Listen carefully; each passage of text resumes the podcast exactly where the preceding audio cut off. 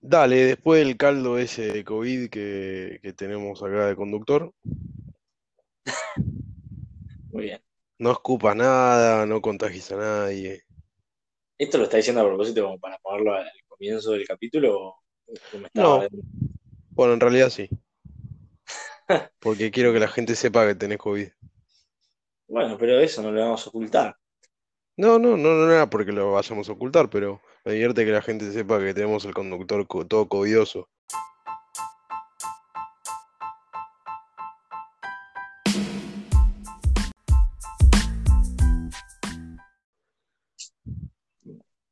Muy buenas tardes, buenos días, buenas noches a todos de donde sea que nos estén escuchados y escuchando. Y bienvenidos a un nuevo capítulo, a un nuevo episodio de esto que llamamos NBA sin saber, especial después del frenesí del trade deadline. Yo soy Rad, no estoy solo, me acompaña el COVID dentro de mi cuerpo, por suerte se está haciéndose, me siento muy bien. eh, gracias a los fans que se preocuparon y mandaron saludos. Eh, Sí, si Dios me estarán dando el alta. mucha Y gente me me preguntó por.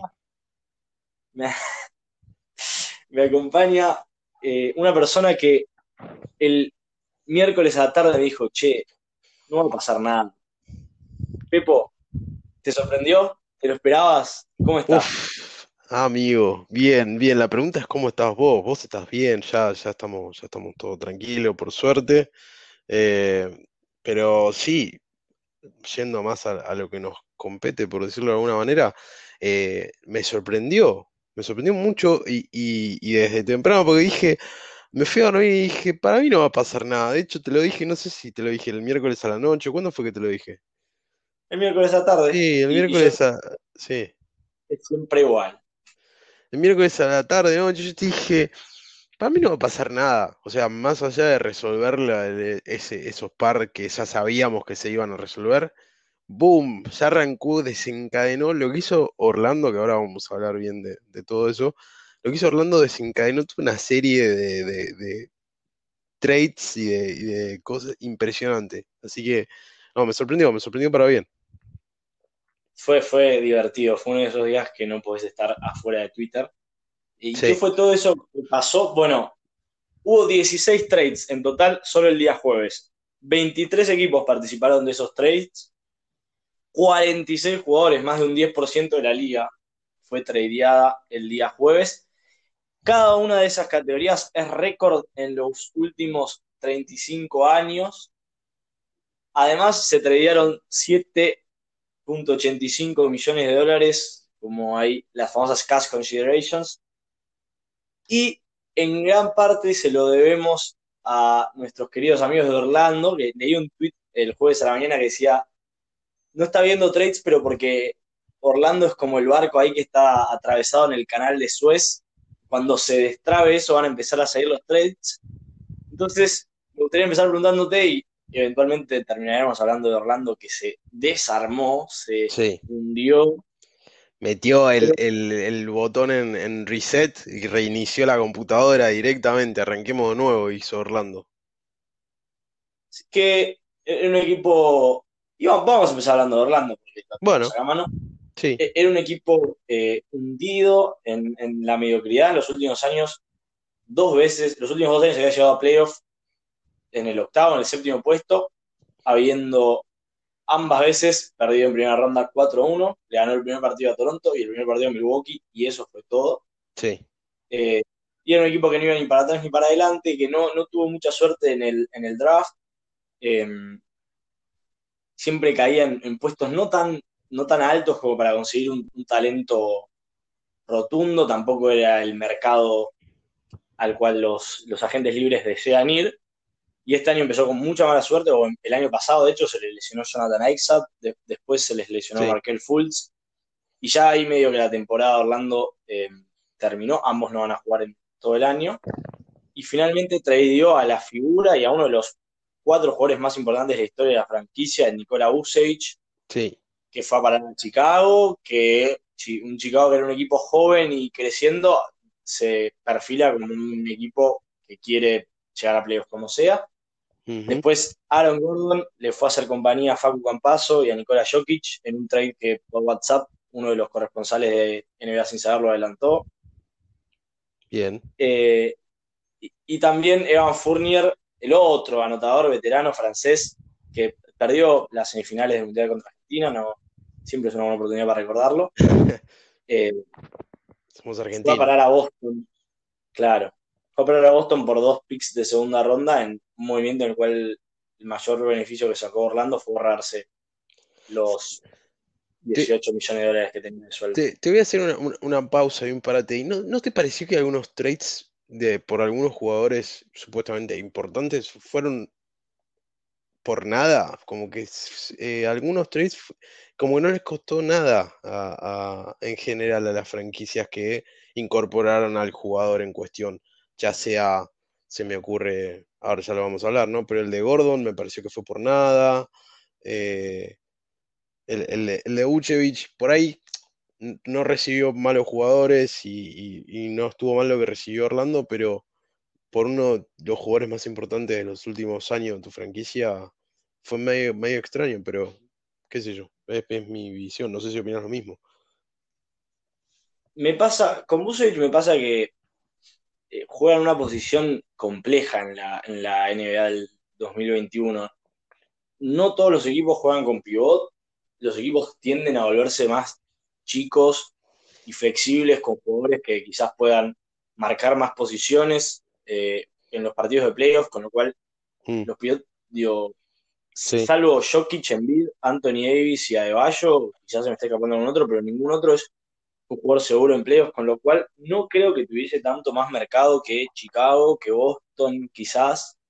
Sí. Eh, y consigo un jugador joven y, dos picks de primera ronda que van a ser, digo, uno no espera que Chicago este año ni dentro de dos años sea un, equipo top 10 de la liga, digo. Entonces, van a ser picks de la, del promedio de la primera ronda, digamos, entre el lugar 10 y el 20, que son buenos picks donde podés sacar jugadores valiosos. No me pareció un mal intercambio. Distinto, eh, me parece el tema de Gordon.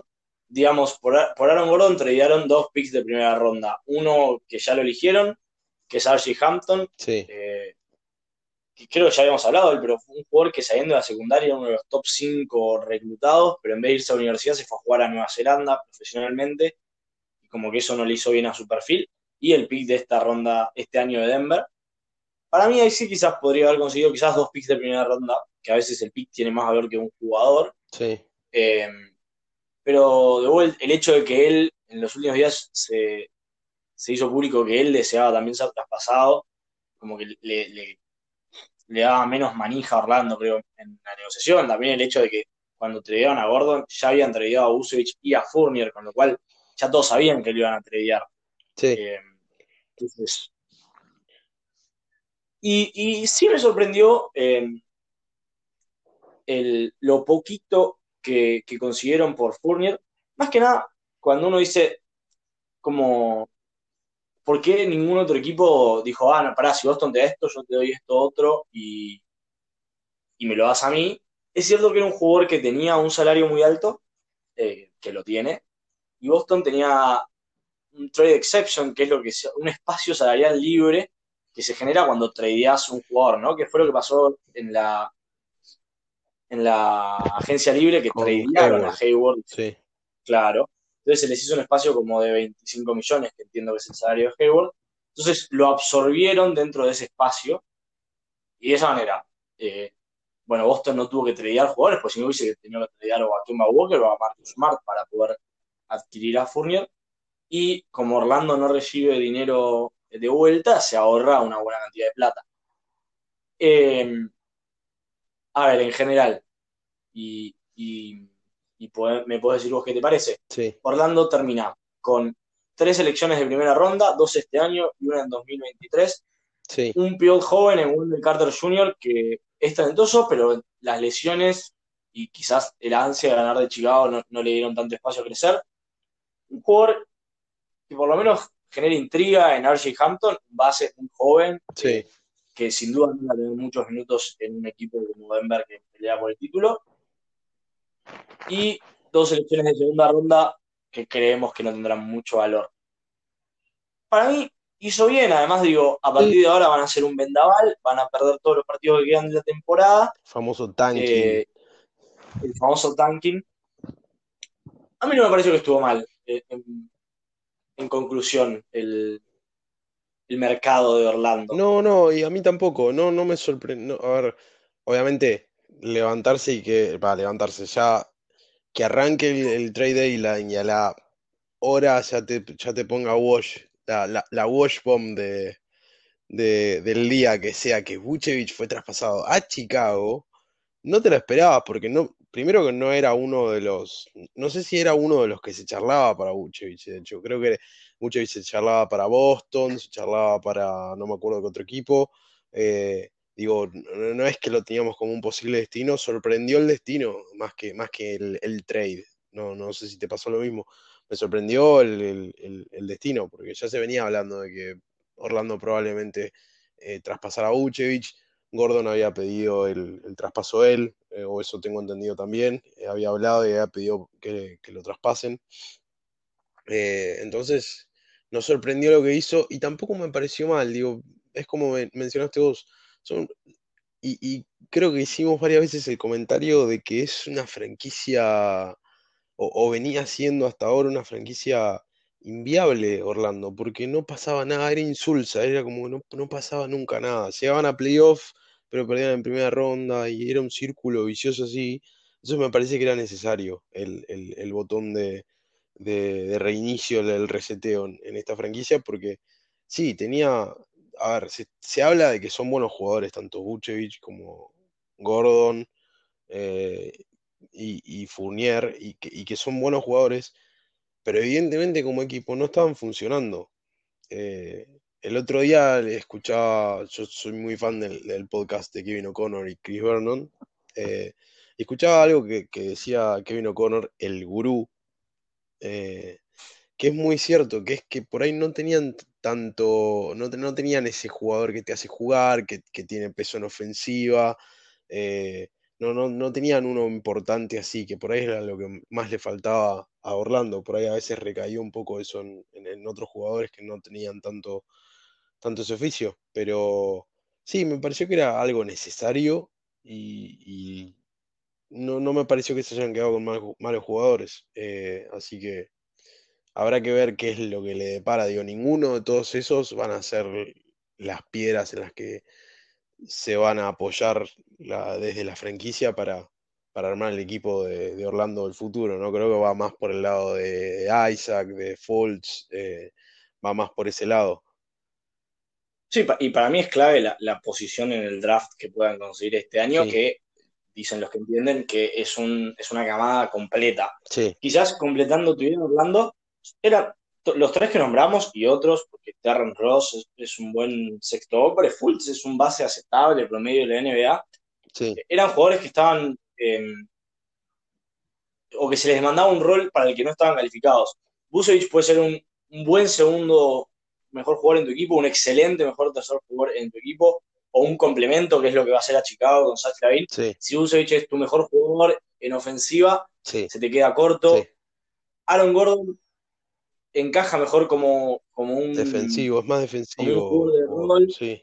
Sí, digo, sin duda, pero como un jugador de rol en ofensiva, que es lo que va a ser, digo, eh, antes que él, Jokic, Jamal Murray y mi pollo Michael Porter Jr. van a tomar todos los tiros en, Denver, y ese rol entiendo que le sienta mejor a él, pero bueno, cuando a jugadores les pedís que em, ocupen un rol más allá de sus capacidades, te pasa eso que tú dicen en la mediocridad, de la cual de cualquier manera es difícil salir y, perder no te, no te, asegura nada, pero bueno, es cierto que es la forma más, eh, más segura de conseguir talento.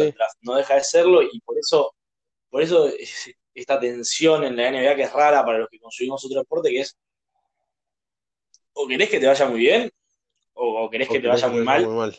Sí. al menos durante un par de años, y aprovecho esto para hacer el paso a Chicago, porque digo, Chicago es un equipo joven. Zach Lavin, que es su máxima figura, es quizás del núcleo del equipo el jugador más grande y tiene 25 años. Hasta recién tenían a Wendell Carter, que tiene 21.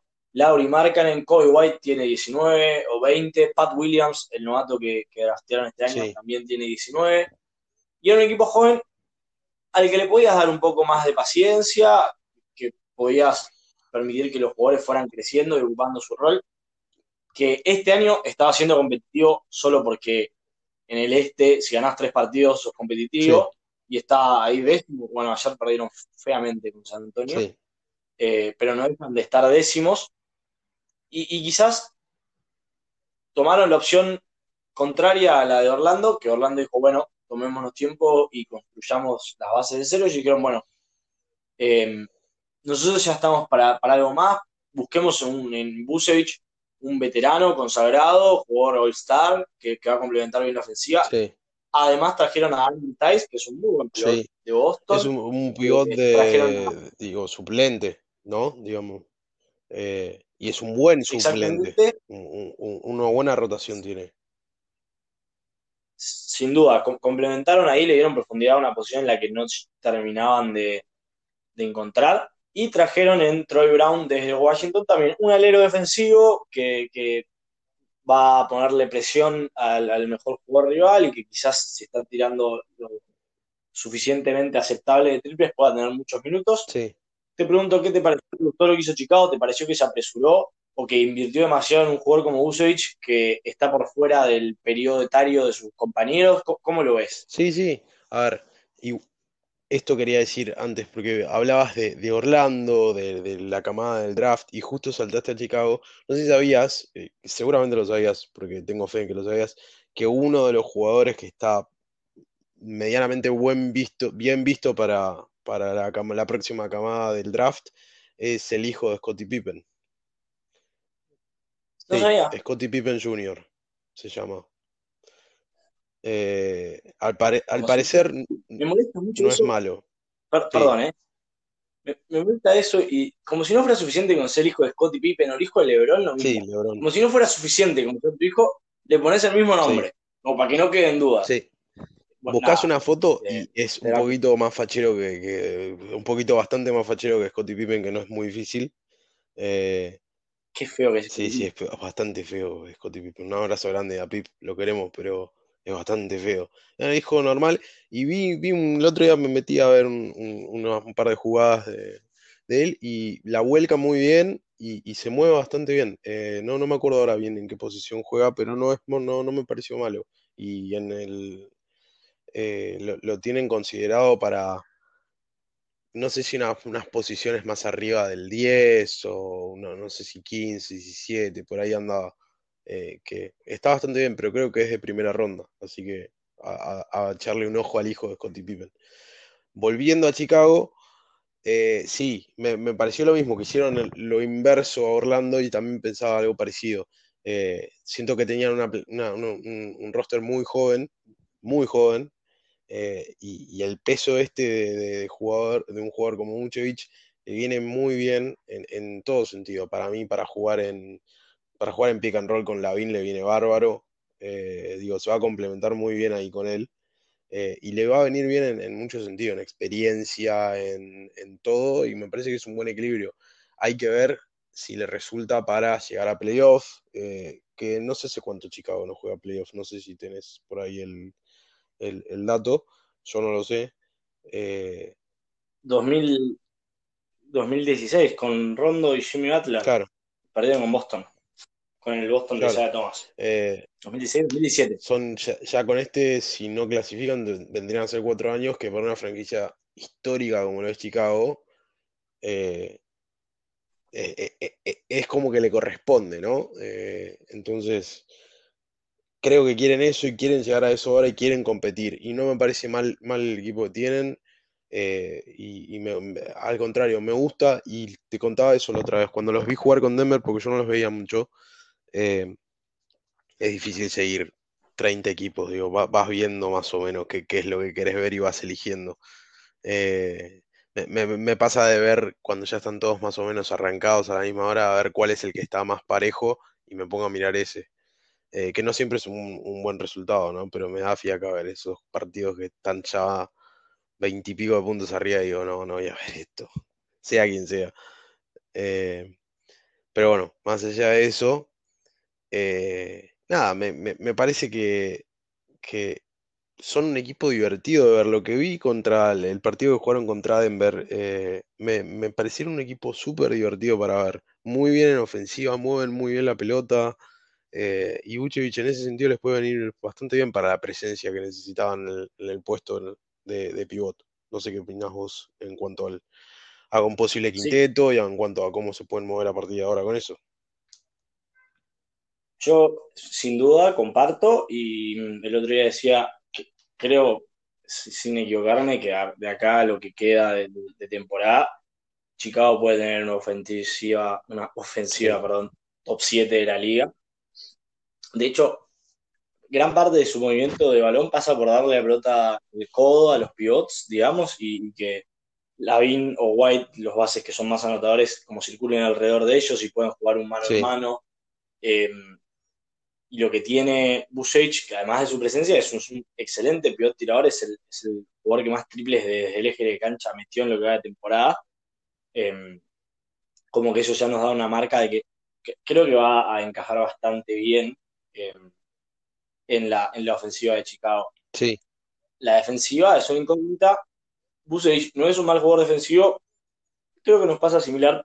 Lo, lo traigo porque lo hemos hablado bastante por lo menos a mí me pasa similar que el caso de Jokic. Estaba pensando en él.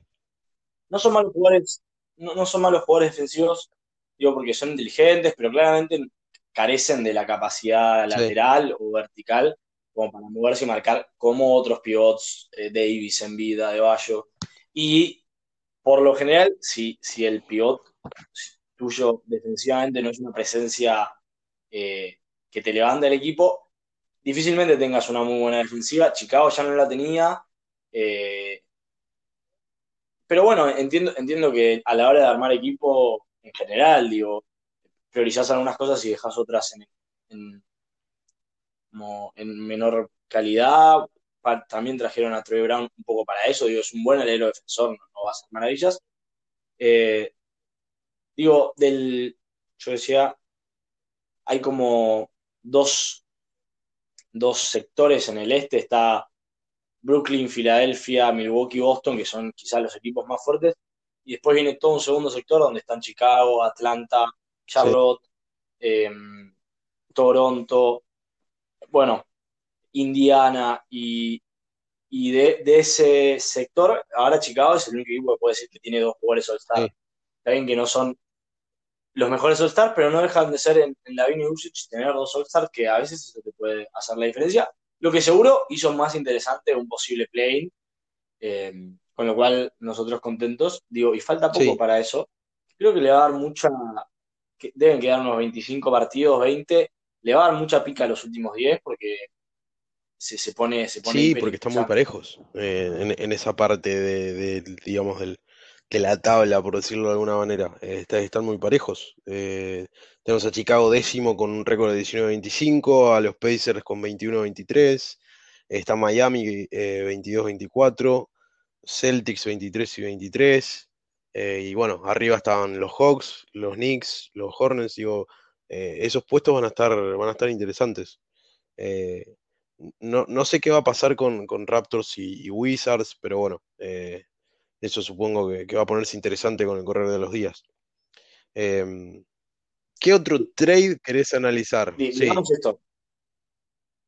Perdón, simplemente para cerrar. Chicago, o sea, tiene que ganar, no tiene ni asegurado el lugar en el play De hecho, está un juego y medio por encima de Toronto, que le respira atrás de la nuca, con lo cual necesita imperiosamente volver a ganar. Em, y digo más, cualquier otro equipo, digo, si tuviera ese récord en el este, en el oeste, perdón, ya estaría fuera de competencia. Solo eso para remarcar nuevamente lo, fácil que es el este para algunas cosas. Eh, y si te parece, podemos seguir por, por el equipo ya del pueblo a esta altura de la temporada. Eh, Denver, después de la salida em, en el verano de este chico que se fue a Detroit, que ahora se me De Jeremy Grant. Tengo la cara, pero no el nombre. De Jeremy Grant. Le faltaba un 4, una presencia más atlética, digo, que pudiera con puestos en defensiva, digámoslo, digo, Denver tiene que tener en mente que va a tener que pasar por, sobre LeBron James, Kawhi Leonard, por George, si pretende llegar lejos en playoff. Eh, y adquirió quizás al mejor jugador que había en el mercado para ese rol, en Aaron Gordon. ¿Qué, te pareció el movimiento? Eh, ¿Qué entendés que significa esto para Facu? A priori parece que será bueno. Eh, ¿Qué te parece para Denver? ¿Lo ves más firmemente como candidato ahora? ¿Qué tenés ganas de ver? Te, cedo la cancha. A ver, me, me pareció con este trade, primero que nada, yo te mandé asustado porque dije, Denver está con varios frentes de negociación abiertos y dije, no se les ocurrirá meterlo a Campas y mandarlo a Orlando, que es suicidarlo directamente. Eh, porque es una franquicia que iba derecho a perder absolutamente todos los partidos. Iba quizás podría mostrarse un poquito más, sí, más minutos por ahí iba a tener, pero creo que no está para eso Facu y, menos mal que, no terminó siendo el caso, pero te mandé asustado en un momento dije, no estarán pensando en tradear, digo, porque vos me dijiste, no tiene tanto valor de trade, y es cierto, eh, pero para liberar un espacio en el roster y eso a mí me daba un poquito de cosa, no sé, me, lo imaginé y dije, me mato, o sea, me mato, de verdad, me inmolo contra el, el, coso de entrenamiento de los Nuggets, directamente, así nomás. Eh, pero bueno, nada, el, trade por, por Gordon me, pareció que estaba bien. Eh, Gary Harris no venía jugando en, Denver. Y, de hecho, digo, creo que este es el segundo año de él en, en, es la segunda temporada de él en la NBA o no. No sé si la anterior fue la primera, sí. Harris. Harris. No, no, no. debe ah, ser la quinta o sexta. Ah, sí, tenés razón. Bueno, no es lo que venía haciendo, lo que fue siendo los primeros años. Y, de hecho, me acuerdo que en playoffs jugó bastante bien también en, la temporada anterior. Pero ahora ya se perdió un montón de partidos y, la realidad es que tenía ese, se había ganado ese valor de trade él solito con, las lesiones y con los rendimientos que venía teniendo. Eh, y, Hampton, eh, nada, también le saca, digamos, los dos pareciera que le, suman minutos a Facu en, en, cancha. Habrá que ver cómo se, cómo, se va a comportar eh, Malone y qué es, lo, qué es los movimientos que va a hacer ahora con, Gordon. Eh, nos metemos, y lo nombro así muy por encima, pues me, parece, me pareció me el trade de McGee, de JaVale McGee. Eh, no sé qué, tan, qué te pareció a vos eso. Yo no, de entrada no entendí. O sea, no, no me parecía un upgrade ahí a respecto de Harsenstein. Eh, después lo que intuí, pero no tenía. Te pongo recordar a gente que creo que ya jugó en Denver. Sí, sí. Hace mucho tiempo, sí. Con, con Carmelo Anthony, como para que sea una idea de eh, y Andre Godara también. Bueno, nada. Eh, después lo que entendí, creo que Hartenstein le queda un año más de contrato eh, y quizás para sacarse ese año de contrato de encima. No, lo entendí yo tampoco. No, fue un movimiento. Porque no va a jugar. Y lo que a mí me quedó. Fue lo, era lo que hablábamos. Hartenstein venía siendo el piloto suplente, pero ahora con, la, la introducción de Gordon, Millsap y Jean-Michael Green, que eran los que jugaban de cuatro naturalmente, pasarán a la banca y jugarán con un quinteto más bajo, asumo yo, con alguno de ellos dos ocupando el rol de falso 5. Eh, especialmente porque ahí de vuelta, ese es el, es el dilema de los pivots. un pivot necesita ser capaz de defender en el perímetro a los jugadores bases para poder marcar el pick and roll, que es la jugada predominante de la NBA hoy en día. Y si no lo sos, es muy difícil jueves. Eh, nada, Green y Millsap son aceptables tiradores, entonces no, jugarán de, pivot en cuanto a que no rolarán tanto al aro o ocuparán espacio vertical, como se le dice, pero estarán en alguna esquina eh, o jugarán algún pick and pop, como hemos visto hacer mucho a Jamal Green con Facu Campaso, y asumo que se ocuparán ellos de ese rol. Eh, respecto de Harris, simplemente como decías, e, este es su séptimo año eh, en la NBA. no, y es que viene desaparecido, digo, en 2000, 2017-2018, que fue su mejor temporada, promedió 17 puntos y medio, tiró casi 40% de triple. La temporada anterior había tirado 42. Y se caracterizaron como por un especialista defensivo que podía anotar, y eso le valió un contrato gigante, 20 millones por año, y lo están pagando a Gary Harris. Eh, y en los últimos años, solo como para tener la referencia, en 2017-18 jugó 65 de los 82 partidos, en 18-19 jugó 48 de los 82 partidos, en la 19-20 jugó 55 de los 71 que jugó Denver, y este año tan solo había podido jugar 19 partidos y de los 20 últimos había jugado uno solo. Eh, con lo cual, quizás Orlando lo pueda recuperar, pero es un jugador que a priori, para poder aportar tan solo, eh, necesitaba estar sano y no lo estaba logrando. Sí, eh, más allá de que juegue poco y de que ofensivamente no estaba aportando, porque estaba tirando muy mal de triples. De hecho, este año 32% nada más. Recordemos que el promedio de la liga está en casi 37. Eh, pero sí, Denver tradeó en Harris a su mejor defensor perimetral. Está bien. Está apostando a que a los equipos a vencer son los de Los Ángeles, que no tienen tanto base anotador, que lo que tienen son aleros anotadores, y por eso lo trae a bordo. Pero digo, también eventualmente frente a Utah o a Phoenix tendrá que pasar, digo, por cómo están los standings en estos momentos, Utah y Phoenix son 1 y 2 del oeste, y 1 y 2, y 2 del oeste, digámoslo, donde sus mejores jugadores son Mitchell, que es un escolta, y Chris Paul y Booker, que son base y escolta, que no sé si son los jugadores para los que Gordon está más capacitado a marcar, con lo cual ahí se le abre un hueco a Denver que será interesante ver cómo lo soluciona, ¿no? sí, sí, sí. No sé qué opinás. Eh, digo, me parece que eso se va a ir viendo ahora. Lo bueno es que tiene unos 20 partidos, como dijiste, para ir, eh, tratar de verlo.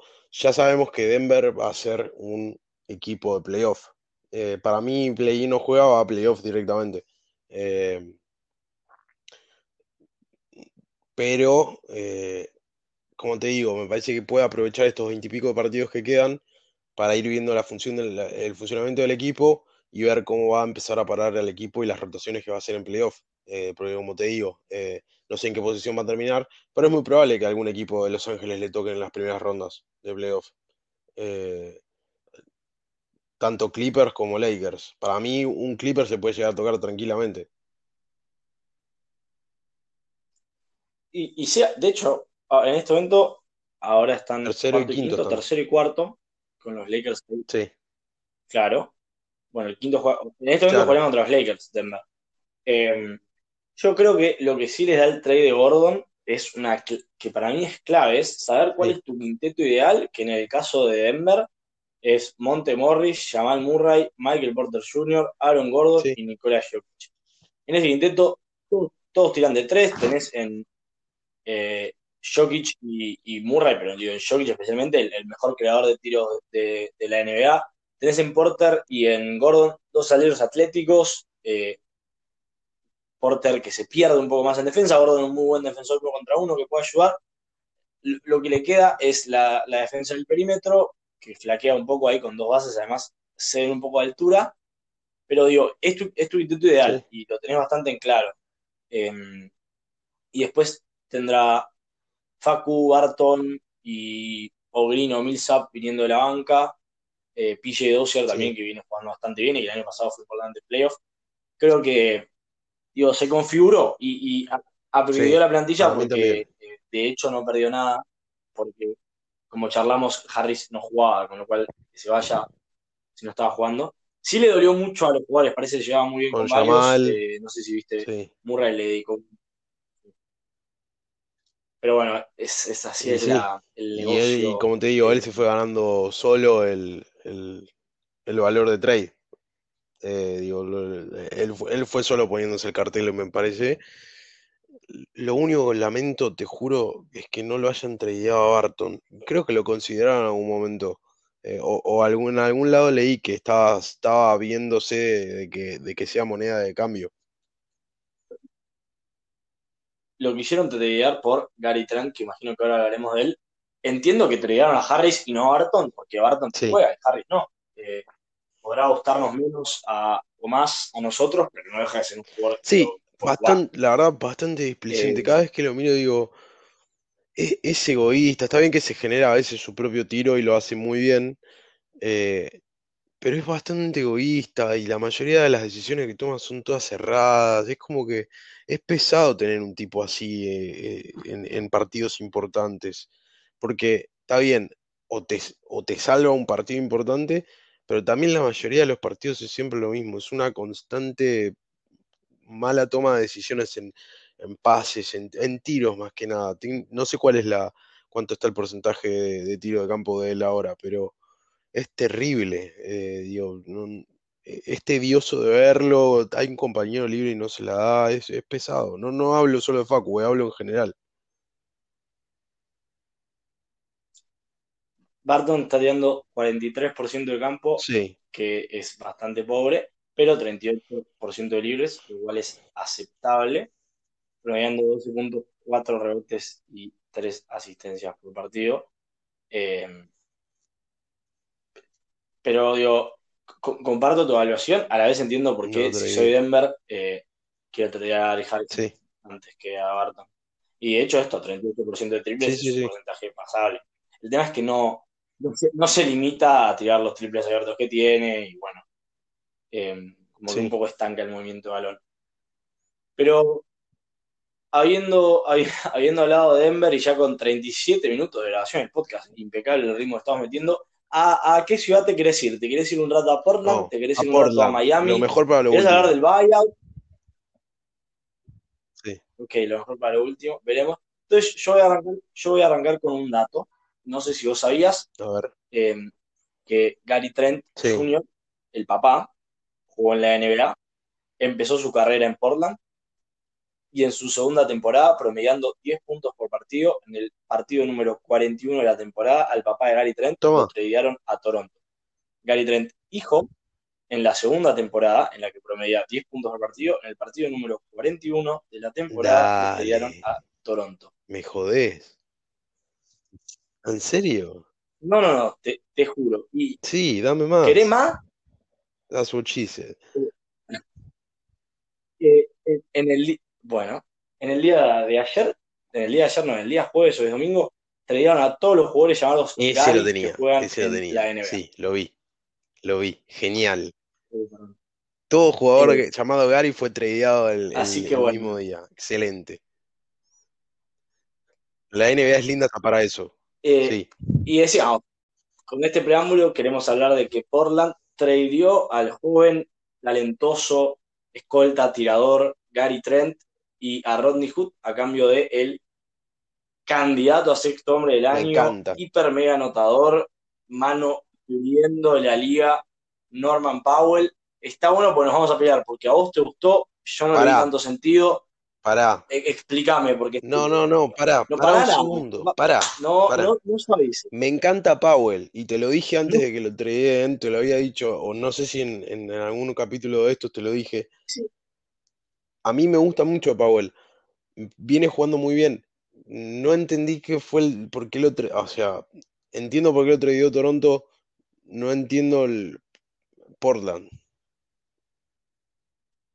Sí. Ah, estamos de acuerdo. Bueno, no me divierte tanto, pero, pero explícanos, a ver. No, no es que no me quiero pelear, me gusta el jugador. No, me hace así que no te gusta. No, no, no, me, encanta Powell. Comparto, ¿eh? comparto. Por eso. Todo lo que dijiste. Todo lo que dijiste lo eh, comparto. Entonces, me, encantó, me encanta el jugador. No entiendo qué hizo Portland. Porque, a Rodney Hood se entiende. Digo, un tipo, no sé qué edad tiene Rodney Hood. Eh, decía Rodney Hood, 28 años, eh, no venía jugando tanto, por lo menos lo poco que yo vi de Portland, no, no venía jugando tanto. sí. Te interrumpo, está lesionado. Encima. en todo el año, Por eso, digo, no, por eso no lo estaba viendo. Bien la respuesta, no la tenía. Eh, seguimos siendo NBA sin saber. Em, a, lo que voy es, no entiendo lo de Gary Trent, porque Gary Trent, digo, titular, y, bien, no venía jugando mal Gary Trent Jr. No sé si era algo necesario ah, de hacer para Portland.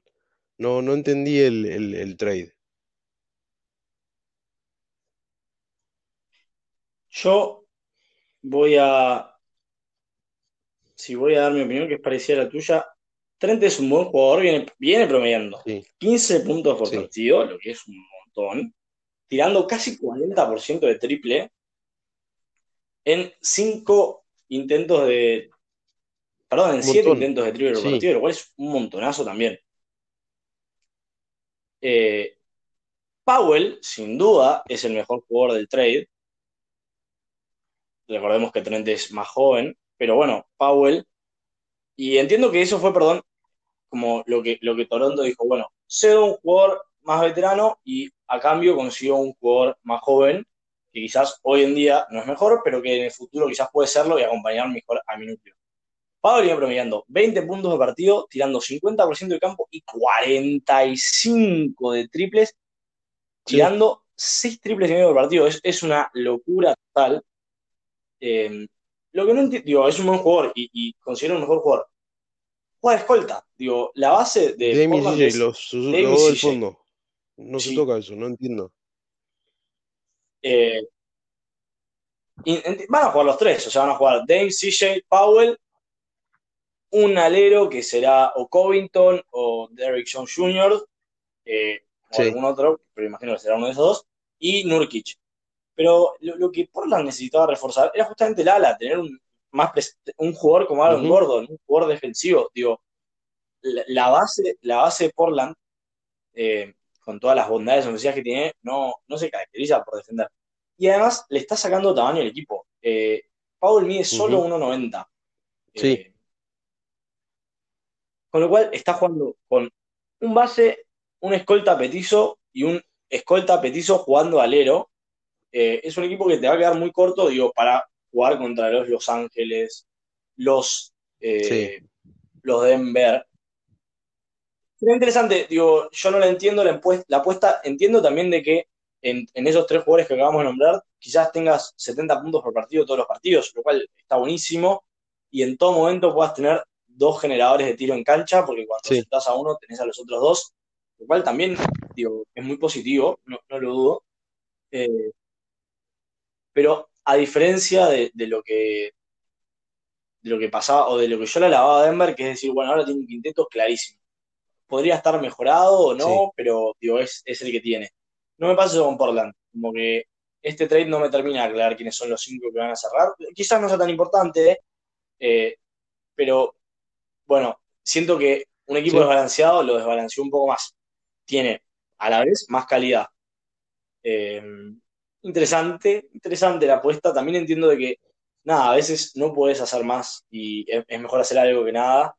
Eh, los años de Lillard siguen pasando, ya es una leyenda de Portland, pero una leyenda que nunca estuvo relativamente cerca de llegar a las finales de la NBA. Eh, y bueno, lo, que tiene interesante es que Powell este año es agente libre, con lo cual entiendo que intentarán eh, volver a firmarlo y después intentar armarse para el año que viene, quizás con un poco más de tamaño. No, no, opino igual y además eh, también lo dijo el gurú y es algo que vos me mandaste también. Eh, Kevin O'Connor lo dijo que la él, a ver, festeja el train por Denver porque es un jugador que le, aporta mucho a, le va a aportar mucho a, Denver y, le, le, va a venir bien. ¿Eh? A Portland. No, no, no, a Gordon. A Portland. Sí, Gordon, Gordon.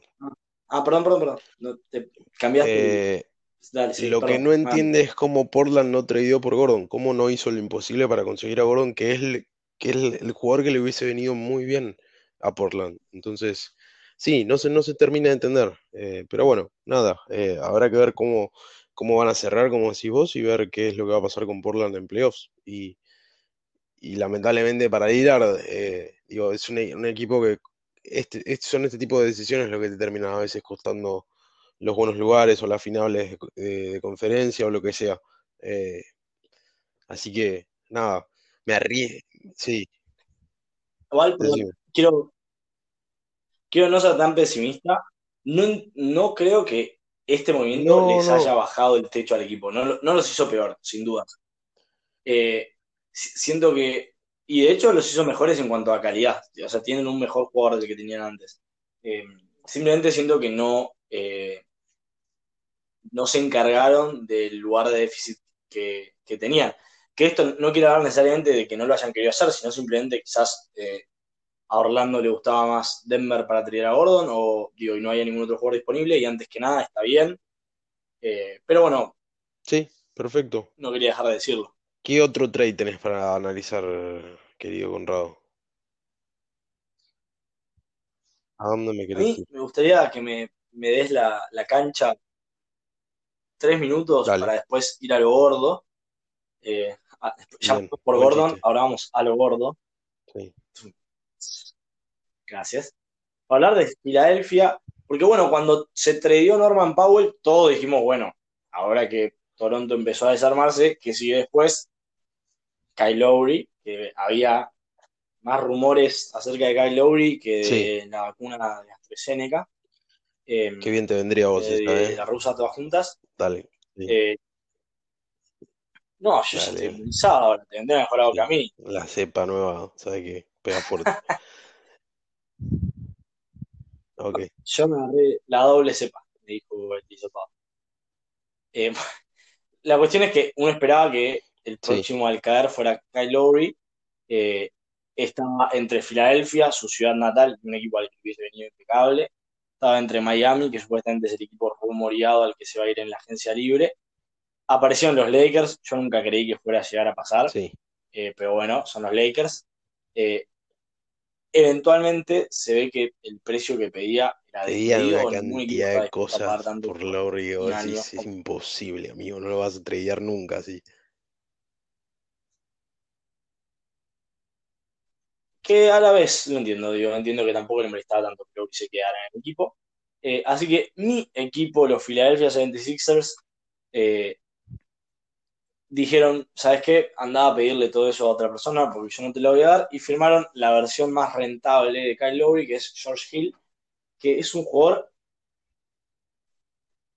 que cumple a la perfección, es lo mismo, es toma, entra y encaja ahí justito donde lo necesitabas.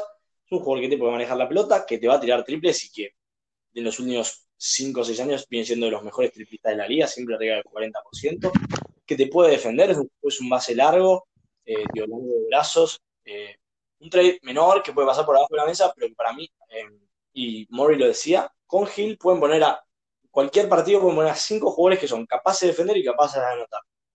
Eh, así que nada, no, quería dejar de decirlo porque por nada, por tres segundas rondas perdidas ahí en el espacio, Filadelfia es un jugador que para mí sin duda va a ser importante en los playoffs.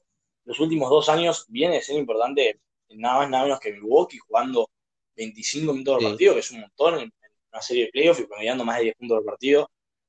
Eh, nada, claramente con todos los otros nombres que sonaron, Gil pasó un poco más inadvertido, pero para mí no quiero dejar de destacarlo porque considero, creo, siento que va a ser un jugador importante en el mejor equipo del este, por lo menos hasta el momento, que se viene manteniendo a pesar de la fea lesión que tuvo en vida.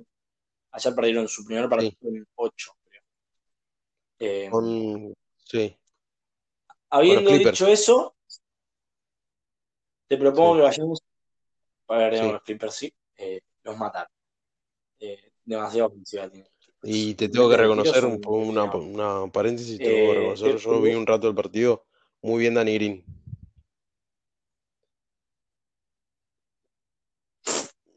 Muy bien Dani Green. La está rompiendo, pero ya, ya Dani Green ya tirando por encima de 40 y, el otro día contra la Lakers, ¿viste? 28 puntos. Ya está tirando 40% de Muy bien, mejoró lo que, lo que yo le venía eh, criticando, que era que no metía un solo triple. Pero es que la vida de es así, una son, racha bastante larga. Son rachas. Eh, mm, pero es que, el amigo, pero yo no soy el único. Vos viste que eh, nuestro amigo Rob Pérez, cada vez que juegan algún equipo en el que está Dani Green, Dani Green es tendencia a los 30 segundos en Twitter de, arrancar el partido, porque es la gente puteándolo o la gente hablando bien de él o la gente hablando del punto. Yo lo entiendo y me está dando el pie para que diga algo que quiero dejar que he expresado para generaciones futuras. Creo que no sé si la gente lo termina de... Me estoy poniendo una medalla que no me corresponde, pero que el, el colectivo de Twitter como que no lo termina de observar. Si vos ves cualquier partido de Steph Curry, tenés muchas probabilidades de verlo errar más triple de lo que mete. El mejor. Excelente tirador de tres puntos, tira 45, tira, tira 45% de triples, es decir, que erra más de los que mete. Eh, digo, y eso es un excelente jugador de tres puntos en un buen partido. Eh, con lo cual, a veces la gente, siento que no, digo, que como que eso no, no, no, se pondera, no se tiene en cuenta. Digo, es normal que lo veas cerrar triples a cualquier jugador. Eh, salvo que estés acostumbrado a consumir básquet vía eh, highlights de YouTube, que obviamente ahí no te suben los que erran. Entonces de repente decís, ¿cómo es que este está errando? ¿Y a, qué voy con esto? Digo, por lo menos a mí me vas a haber visto el 90% de los partidos de Filadelfia de la temporada y vos todo lo que hace Danny Green lo hace bien. A veces el tiro entra más, a veces el tiro entra menos. En general viene entrando muchísimo, porque un porcentaje de 40% de triples en seis intentos y medio por partido es excelente. Eh, pero digo, bueno, a veces no te entra el tiro y le pasa a cualquiera y no, hay nada que pueda hacer más que seguir tirando. Para mí, lo que te ayuda a medirte mejor es, bueno, ¿qué haces con todo lo demás? Y Green siempre lo hace bien. Ya creo que es más tendencia por el meme. otro paréntesis que te hago, perdón. Eh, Leí el, el, día del trade deadline que estuvo a punto de ser objeto de trade, Danny Green, a, conectando a lo que dijiste, a los Warriors.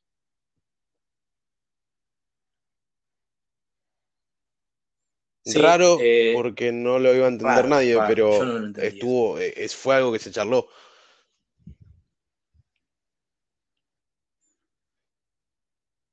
Pero sí, pero bueno, si te parece, podemos pasar al otro equipo al que sonaba, para el que sonaba Kyle Lowry, que se tuvo que conformar con. Perdón, perdón, ¿cómo conformarlo? ¿Sabes lo que la rompió el Oladipo en Miami? Acá te lo firmo. Eh, sí, una corazonada. ¿En qué te basas? Una corazonada. ¿Es una corazonada? ¿Es algo que ves que puede llegar a ¿Qué, ¿Qué es que la rompa? A ver, pongamos parámetros. A mí el otro día me putearon y yo dije, para Cinco minutos por partido en los premios, dijiste. Puta, loco. Eh, exageré, exageré. Pero eh, para mí es una posibilidad cierta. Para mí no, pero bueno. eso puede pasar. Pero, eh, es, difícil armar el quinteto de Miami hoy con, con, todas las incorporaciones, pero ahora ya las vamos a decir. Eh, pero a mí me gustó lo de, lo de Oladipo. Y es más, él es el trade que él quería. Digo, es el trade que, que, viene queriendo hace mucho tiempo. Y me parece que le va a estar bien a Miami. Si a mí me traías un equipo de la NBA, es el trade que yo quiero. Bueno, pero siento que, siento que, que, va a estar bien, que va, a, tener un buen papel en, lo que venga para Miami Oladipo.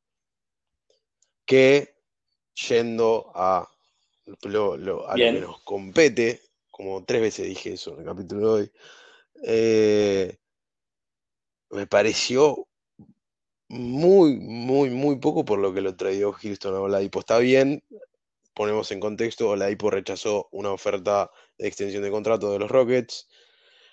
Se lo notaba triste, él lo dijo, él dijo que, y se especulaba que, eh, nada, eh, era uno de los posibles trades y, el, a ver quién iba a, terminar quedándose con, con Oladipo, ¿no? Eh, no me acuerdo ahora para qué otro equipo se charlaba Oladipo también, ahora se me, se me fue pero que lo haya, que Boston, sí. Boston, eh, que, se, que, se, lo haya traído por Kelly Olinick y Avery, Bradley y un, y un cambio de, de pick del 2022.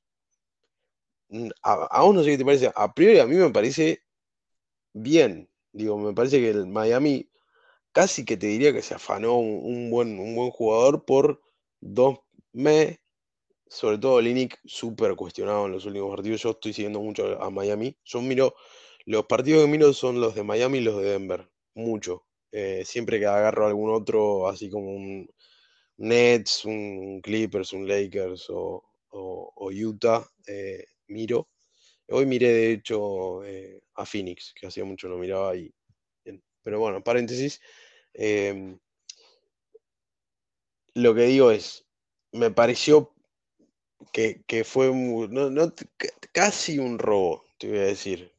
Por sobre todo por lo que pedían antes para tradearlo a Oladipo, porque estaban pidiendo a Duncan Robinson, estaban pidiendo a, no me acuerdo quién más, estaban pidiendo jugadores que por ahí si los hubiese traído a Miami hubiese sido otra cosa.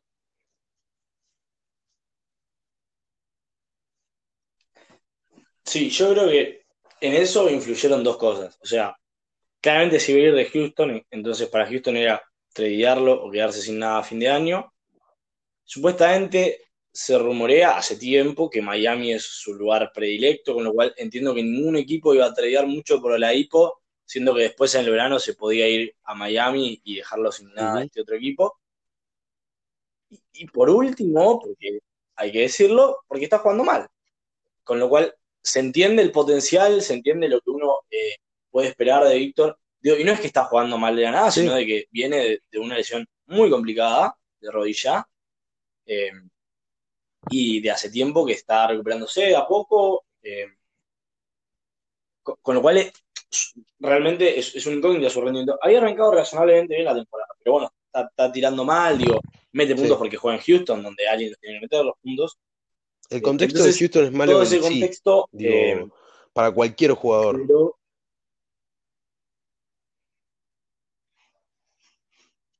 sí, digo, contrario a eso, hay varios jugadores de rol que están jugando bastante bien en Houston. Se me ocurre eh, Tate, eh, Christian Wood, hasta que se lesionó, la venía rompiendo. Igual me, me, gustó lo que, que la, hizo un par de volcadas muy lindas. Eh, se me fue el nombre. Sí. Kevin Porter Jr., que fue en la G-League y ahora promedia 20 puntos por partido. Digo, sí, hay de todo. Entiendo que Oladipo, siendo un veterano All-Star, no es lo que más le interesa estar en un equipo que pierde 20 partidos seguidos. Creo que todo eso se dio para que Miami lo consiga a un precio muy aceptable y que no me moleste que haya tradeado por él. Digo, yo no hubiera tradeado a Duncan Robinson. Hoy Duncan Robinson me parece un jugador seguro, mejor, con más confiable que Víctor Oladipo. Quizás el techo de Oladipo es más alto, pero el piso de Robinson es más alto. Es decir, el rendimiento promedio que me da Robinson seguramente es mejor que el rendimiento promedio que me da. Eh, digo, puede pasar de que de repente en un sistema donde le pidan cosas muy puntuales y donde se sea muy exigente con él y donde esté compitiendo por cosas serias, se transforme en el tercer mejor jugador de equipo, puede pasar. También puede pasar de que no lo sea y de que llegado a playoffs, si no está rindiendo, eh, Dragic, Hero, Robinson e inclusive Kendrick Nunn jueguen antes que él y se encuentre con pocos minutos en cancha Víctor. Eh, yo creo igualmente, entiendo lo que decís de Olini y es cierto que está teniendo una muy mala temporada respecto del tiro, pero creo que puede ser un jugador que, Miami extrañe eh, llegado a los playoffs, porque el año pasado, al lado de, de Bam, jugó Crowder, que tiró bastante bien de triples hasta que se enfrió en los playoffs, y jugaba Olinick, que eran dos jugadores que compensaban la falta de tiro que tienen tanto Bam como Jimmy Butler son dos jugadores que no tiran de tres, y no puedes tener tantos jugadores que no tienen de tres porque se, te, eh, se te achica mucho la, la defensa, le, le, generas mucha facilidad para marcar. Eh, y Olinik era un jugador que lo hacía, en su lugar consiguieron al serbio eh, procedente de, de Sacramento, gracias, Bielitsa, otro jugador que perdió en este caso el cuarto de final contra el Mundial, vale la pena decirlo, fue el que mejor jugó el partido igual, de los serbios, Eric Nunca. Pero bueno, nada, nunca está más volver a mencionarlo. Eh, pero me, genera menos seguridad Vilcha que, que quizás lo extraña aquel empleo. Sí. Más allá de eso, lo entiendo. Eh, ojalá, ojalá, porque digo, Miami con un buen Oladipo es candidato al título. O sea, se, sube a la pelea, sin duda. Sin Oladipo, quizás corre un poco por detrás, aunque bueno, viene levantando y habrá que ver cómo llega el playoff. Lo que me sorprendió es que no, no, no te escuché hablar de, de la Aldridge, estaba muy contento de que llegaba a Miami y no lo mencionaste. La Marcus Aldridge no firmó por los Brooklyn Nets en vez de firmar por Miami, como se había reportado en un montón de lugares que Miami eran los principales candidatos a quedarse con el agente libre, porque salió por buyout eh, la Marcus Aldridge de los Spurs, y sí. Para, déjame, no te pongas mal, ¿eh? no te pongas mal, para que te quedes tranquilo te voy a decir, quédate tranquilo que es decir, no, Aldrich te prometo que no lo sé, y, creo que hasta él mismo lo sabe. prometo. Pero, qué sé yo, me parece que quiso jugar a la segura, me, pareció a mí. Y, los Nets necesitaban un poquito de altura, aunque es como decías vos, es probable que quizás eh, no, no, les vaya, no, no, ya no sirva tanto, no, no tenga la misma importancia que tuvo antes Aldrich. Eh, habrá que ver, ¿no? Por, ahí nos cierra a todos un poco la boca, por no decir otra cosa. Eh, habrá que ver, la verdad que no lo sé, pero bueno, eso también lo, tiramos a modo de información. Y ya que estamos, tiramos el otro lado de Los Ángeles también, ¿no? Que, que hubo novedades ahora, hoy hace un ratito. Eh, sí, eh, estos sí firmaron el, para mí el jugador que más puede aportar de los que andan dando vueltas en el buyout. Los Lakers se quedaron con Andrew Drummond, que viene a ocupar el rol que ocupó Dwight Howard eh, el año pasado, ¿no? Un pivot físico que le permite a Davis jugar más libre en defensa de 4 y que él sea el que se encargue de marcar el 5, de tomar rebotes en ataque, de tomar rebotes en defensa, que jugará algunos partidos cuando por ejemplo, tenga que marcar a Jokic y en otros momentos, cuando juegue con equipos que jueguen con un quinteto más bajo, no jugará. Eh, digo, es una incorporación, entiendo, Drummond puede jugar 10, 15 minutos por partido en playoff. A eso me refiero con que es valiosa. Yo ni ahí estoy diciendo super equipo, como, se ve en Twitter, ni mucho menos con ninguno de los dos incorporaciones, pero bueno, sí, en vistas de que la apuesta por Marca Sol no terminó de salir bien, parece que Marca está Sí. y que estuvo, estuvo lesionado igual, estuvo bastante lesionado y ahora recién ahora está volviendo. Eh, pero sí, yo siento que, eh, a ver, no, no lo veo, no, no, lo veo ni siquiera en un quinteto de cierre. Hoy creo que era, no sé si era la cuenta de Bleacher Report que ponía como el quinteto de los Lakers ahora que era Schroeder, eh, KCP, LeBron, AD y Drummond.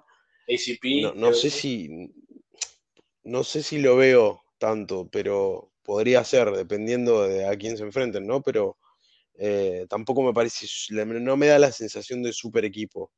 Ni, ni los Lakers con el cierre, con, cerrar a Drummond, ni los Nets con cerrar a, Griffin y a, Aldrich. Eh, sí. No, y algo más sobre los Nets. Ni Griffin ni Aldrich son mejores que Jeff Green, eh, ni que Nico Claxton, que es el, el pivot juvenil, que siento que son los que van a terminar jugando. Digo, porque hay, cuatro puestos de la rotación que está Irving, Harden, Harris y Durant. Esos son los cuatro que van a jugar sí o sí. O sea, el, que queda en digo más, yo prefiero que juegue Bruce Brown antes que Griffin y que Aldrich eh, y que jueguen con un equipo más bajo. Con lo cual, entiendo por qué lo haces, porque no cuesta nada y son jugadores experimentados y sin duda que no me sorprendería que la Marcus Aldridge un partido en playoff fue 10 minutos y a 15 puntos. Lo mismo Blake Griffin. Eh, y, te cambian una serie, porque esos 15 puntos son los que hacen que ganes el partido. Eh, pero no espero que, sean jugadores hiper mega relevantes. No, no, no, y, me da la, me da la sensación de. Eh, a ver, Hoy, leía también a alguien que decía eso. Los Lakers firman a Drummond, no sé si necesitándolo tanto, y más para que no lo firmen los Nets. Me, dio esa sensación.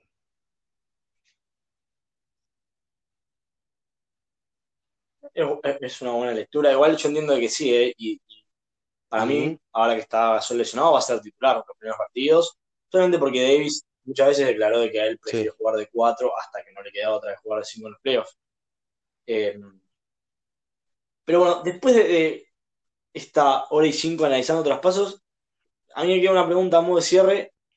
Eh, digo, en general, que la gente nos pueda responder a nuestro Twitter, arroba sin saber, eh, o que nos puede mandar por mail, o no sé, por señales de humo, pero ya que estamos acá me la puedo responder también. Que es, digo, ¿cuál es el equipo, porque haya hecho un movimiento o porque no lo haya hecho, o por los movimientos que hicieron los otros equipos, que, de cara al título más beneficiado sale de esta, de esta free agency? ¿Cuál es? Ahora este equipo es un candidato, este equipo es el candidato ahora. Em, ¿Qué es lo que ves? No, cambió nada la free agency. Te voy, a, leer primero lo que nos dice nuestro amigo Julián Agiletti, a quien le mandamos un abrazo grande. no sabemos si está en modo mufar o qué, pero dijo que los Nets son más candidatos que los Lakers ahora.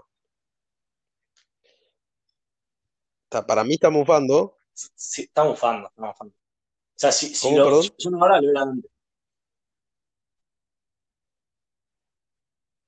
Que si lo son ahora, lo eran antes también, porque ninguna de las Estamos adquisiciones de Brooklyn lo, pone por encima. Completamente de acuerdo. Me gustó verlo volcar a Griffin, eso no lo dijimos. Me gustó verlo volcar y que haya podido dos veces ya.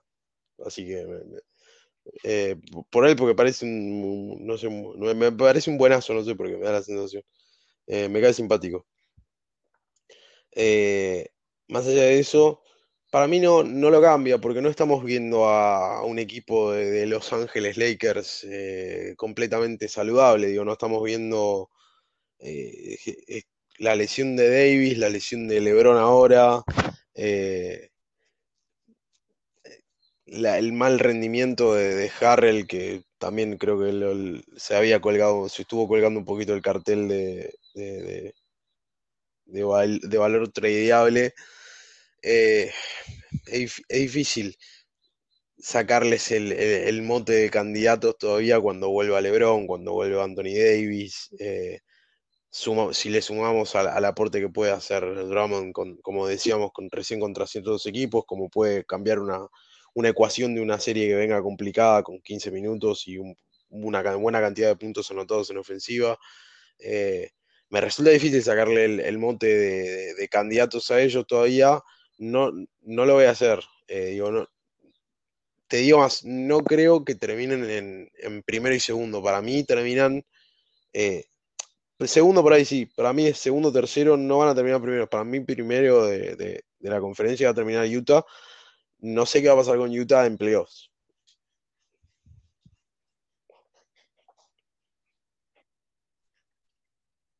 Sí. Eh, qué loco es eso, ¿no? Porque Phoenix y Utah son primero y segundo, sin embargo, por lo menos en mi inconsciente también. La, de la ciudad de Los Ángeles. Eh, son los. Exactamente. Y de hecho, bueno, pero a veces va a ser interesante porque como sigan así los standings, se van a cruzar entre ellos, quizás eh, antes, quizás no. Eh, para mí, el, mayor ganador de la free agency fue Brooklyn, no por lo que consiguió, creo que eso ya lo, dejé en claro, sino por el hecho de que ningún otro equipo del este se reforzó. Por ejemplo, si Boston hubiese conseguido a Aaron Gordon, si Philadelphia hubiese conseguido a Ray Lowry, o inclusive si Milwaukee hubiese conseguido algo más, decía, bueno, para mí no le pelea el mote de claro candidato del este. Como ninguno lo hizo, hoy siento que, Brooklyn está por encima del resto en el este respecto de talento. El oeste es un incógnito. Muy difícil, es, eh, muy parejo por momentos. Eh, la verdad que si uno tiene que arriesgarse a dar posiciones ahora es muy difícil. Eh, porque Utah, Sí, Utah viene jugando bien. El otro día vi. Sí, igualmente. Qué bien que está jugando Clarkson, por Dios, Jordan Clarkson. Tremendo lo que, lo, que está jugando, sí. Otro a COVID. Que. Acá eh, tenemos un, contagiador serial. no, no, está bien, ya se contagió toda la audiencia ahora. Pero bueno, Sí, eso, yo no, no veo mucho cambio, sí que por ahí se emparejó un poco la situación. Te digo, te, soy súper, súper sincero, me encantaría una final Nets Lakers, me, volvería loco.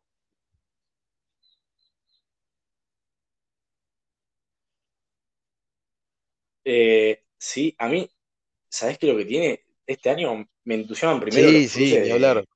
Me fui muy lejos yo, pero sí realmente me ha tanto en las finales, digo, me interesa. No, igual lo entiendo, ¿eh? Lo entiendo, pero me, llama mucho la atención que puede pasar Filadelfia contra Brooklyn, en un Milwaukee contra Brooklyn, en un Milwaukee contra Filadelfia. Cualquier cruce del oeste es muy interesante. Los dos equipos de Los Ángeles, Utah. Tenemos los dos equipos de Los Ángeles, Utah y Phoenix. Denver, que yo quisiese el MVP, sin duda, Dallas con Luca. Portland, uno, de esos equipos, o Dallas o Portland, que seguramente sea Dallas, va a tener que jugar el play. Y tenés siete equipos que digo, la primera ronda no va a haber ningún 4-0. Quizás el, que salga primero contra el octavo, que será o San Antonio, Memphis o Golden State, quizás así, ahí haya más diferencia. Eh, pero va a estar, van a estar muy es algo que me este tiene año y hablar del play en el oeste. Entusiasmadísimo. Quiero eh, ver, quiero ver ese mini torneito. Eh, va, va, a estar muy lindo la, la el, el, tema del play y los playoffs. le, tengo mucha fe, mucha fe a lo que venga esta temporada. Aparte está bueno porque tengo entendido que los equipos están empezando a vacunar, así que bajas por COVID esperemos que para esa época haya pocas. Eh, que aprovechen ellos que se pueden vacunar y no nosotros. Eh, por lo menos que nos diviertan eh, sin, sin, lesiones y sin contagios allá. pero sí, para mí va a estar muy entretenido. Y es como siempre, está deberían hacer un ajuste en algún momento con el tema del oeste y el este. pero bueno, Oh, sí, Qué lindo debate dejas abierto la próxima vez. Se habrá hablado un millón de veces. Eh, en competitividad no hay excusas. El tema de los viajes lo hace un poco más compleja la cuestión. Pero bueno, eh, lo veremos más adelante. Por ahora, hasta acá ha llegado eh, este especial del frenesí del NBA Trade Deadline, de la adicción a Twitter, de las sirenas de World Wide Bob cuando caen las bombas de Wash y de que París se comió Jams con Wash. Esto ha sido todo de parte. Ganó Wash por escándalo. Esto ha sido todo de parte nuestra, de parte de Pepo, de parte mía. Les mandamos un abrazo, ya saben, arroba a sin saber. Eh, por ahí nos saludan, nos, promocionan. Si les gusta el podcast, háganlo saber, háganoslo saber también. A vos. Ha sido un placer y será hasta la próxima. Pepo, muchas gracias.